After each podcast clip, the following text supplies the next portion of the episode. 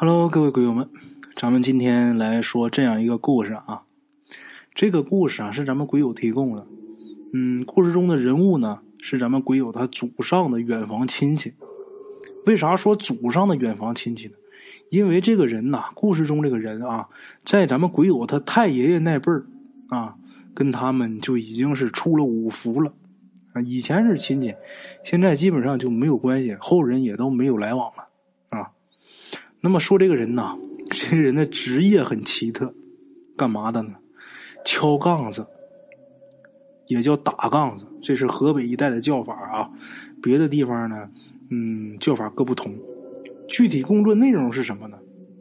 咱细讲一讲，就是先投资，把自己呀打扮成鬼啊。这一步呢，大家可以发挥想象，这个就看个人创意了啊。比如你想打扮成吊死鬼的话，你就可以买一条红布当舌头啊，是吧？你有钱的话，你还可以把这脸涂的惨白惨白等等吧，就看你想扮什么鬼了，啊！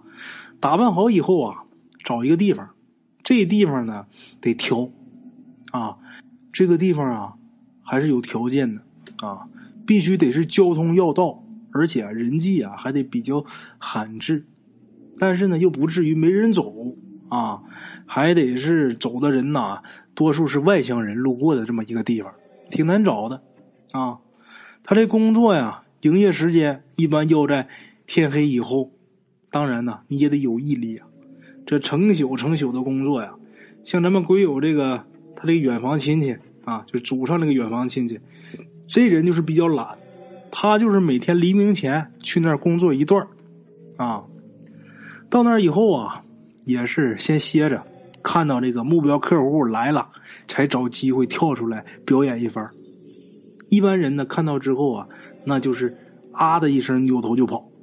当然也有二百人啊两声，然后扭头再跑。哈，这个人跑了以后呢，这个客人呐，客户留下来这些什么行李啊、包裹呀啊，他就可以拿回家去度日了。啊，这个活呢不累，只是啊。比较考验这个眼力啊，也是对这个客户选择也比较重要啊。这个事儿，嗯，你得选好啊。咱们比方，你这人家一起来了两三个人，两个人以上，基本上就你就不能跳出来表演了，是吧？你遇到什么壮汉呐啊，还有遇到一些比较有文化的，什么貌似于学生呀，你也不能出来表演，这东西容易被人家给拆穿，容易挨打啊。晚上呢？基本上没有妇孺啊，所以呢，这人他的客户差不多就是老弱啊。话说有这么一天啊，他那天呢是蹲在一块大石头后面，一边吹着风，一边呢等活等了一会儿啊，就见远处来了一个人，这人呢手里拄着拐，背上背着一个大包袱，半猫着腰啊啊，一步一步的往那边蹭着走。啊，他这一看，这是优质客户啊！啊，身体不好，首先他打不过我，看他这样，这包袱还不小啊！啊，这必须得努力表演呢。那人啊，走到距离他能有十来步远的地方啊，他一下子窜出来，有一点呐失手了。为什么？没想到这人他他妈不按套路出牌，啊啊叫了两声啊，他没跑，他是先把这个拐杖给抬起来。刚把这拐杖抬起来，他才看清楚，这他妈哪是拐杖啊？这是一支枪啊！啊，那人抬手就是一枪，砰一枪就把他撂倒了，然后才撒腿就跑。啊，这一枪啊，虽说是没打着要害，但是也打中躯干了。他倒下以后就起不来了，一直到第二天上午啊，附近的这个附近村的这么一个人从这儿路过，他认识啊，喊人家。把人喊过来之后啊，那人也认识他，知道他做这生意的，附近村子的都知道啊，也不以为奇。一看他受伤了，赶紧吧把他背起来给送家去了。送到家，人家就走了。啊，这货家里面呢就一个老婆，还有一个四五岁的一个小女儿。那小孩还不懂事呢，他老婆呀偏偏就有点傻，啊，就属于这个智力低下，但是没到这个弱智的这个级别。啊，他老婆也不知道怎么办，啊，他就自己呀在那支撑着，一直撑到晚上，这人呢去世了，那还不死吗？哈，他一个游手好闲的人，这个村里上基本上是没有什么亲戚朋友。他老婆的智力又有问题，所以这人就干搁家停了两天。后来还是有邻居看不过去了，出面传人啊聚人，然后啊用这个破席子一卷，好在他们家有坟地，把他呢就给埋到坟地了。啊，按说这就没事了吧？不是，怎么的呢？埋的那天是没事了，可是从第二天开始，他们村里呀就有不少人晚上见过他。啊，他还穿着那身装鬼的行头在村里边游荡，唯一和以前不同的就是他他妈现在是真鬼，啊，那村民肯定很害怕呀，就商量这怎么办啊，咋整啊？过两天呢，村里就有人来找他老婆了，就说啊，你家当家的死了做鬼也不安宁，那不行啊，你家得出钱得解决问题。他老婆我哪有钱呢，是吧？他傻老婆就知道哭。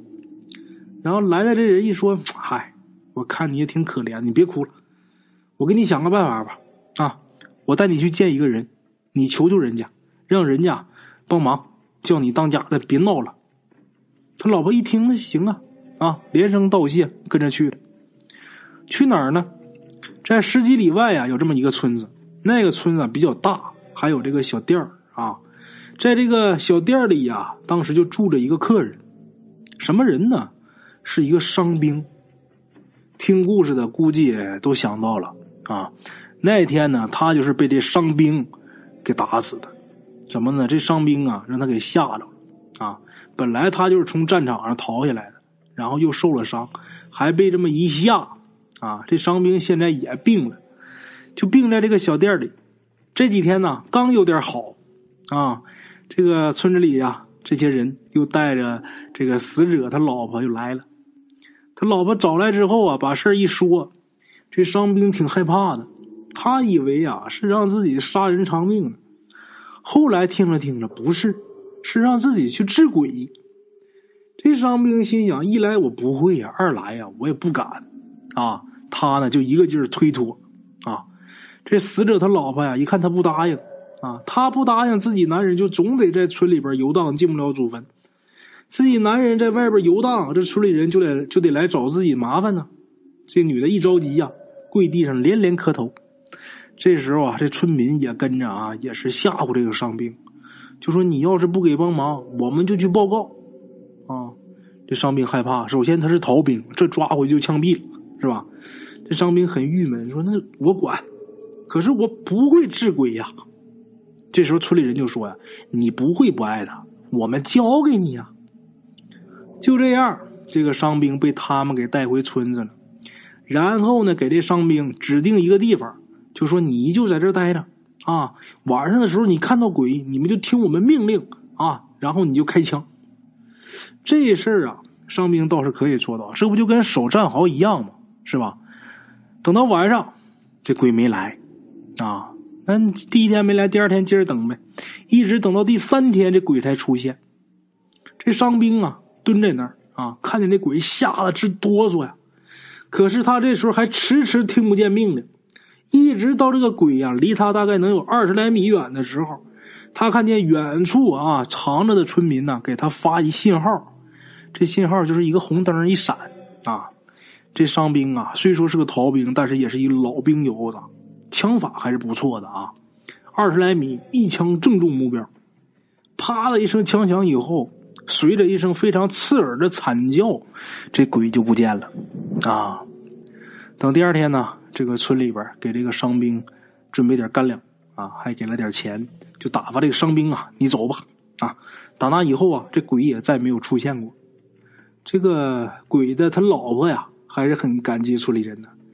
其实咱们鬼友的祖上说啊，自打从闹鬼开始，这村里人呢就去找人去了，找的人呢。就说这是，呃，因为这个死者是横横死的，这个下葬的时候又很草率，所以他进不了祖坟。这个解决的办法很简单，就是超度一下就可以了。但是说超度啊，无论是道士还是和尚，那你不得掏钱吗？这钱谁掏？于是这村民呐，就是一一提这个掏钱的事啊，就发愁啊。那有人就说了，那个那能不能有别的办法啊？那人说有啊，那你打散他的魂魄，那他就永不超生了，是吧？那他就没办法闹什么鬼了。那村民说：“我们也没有法力，这你我们也没办法把他打散呢，我们也不会呀。那您去给打的吧，是吧？你把他打散吧。”这人说：“那你请我去打散，那你还得给我钱。”这一提到钱就是矛盾啊。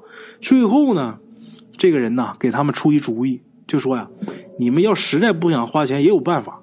你们呐就找杀他的人啊，用同一支枪打他的鬼魂，打他的魂魄啊。”就能把这魂魄打散。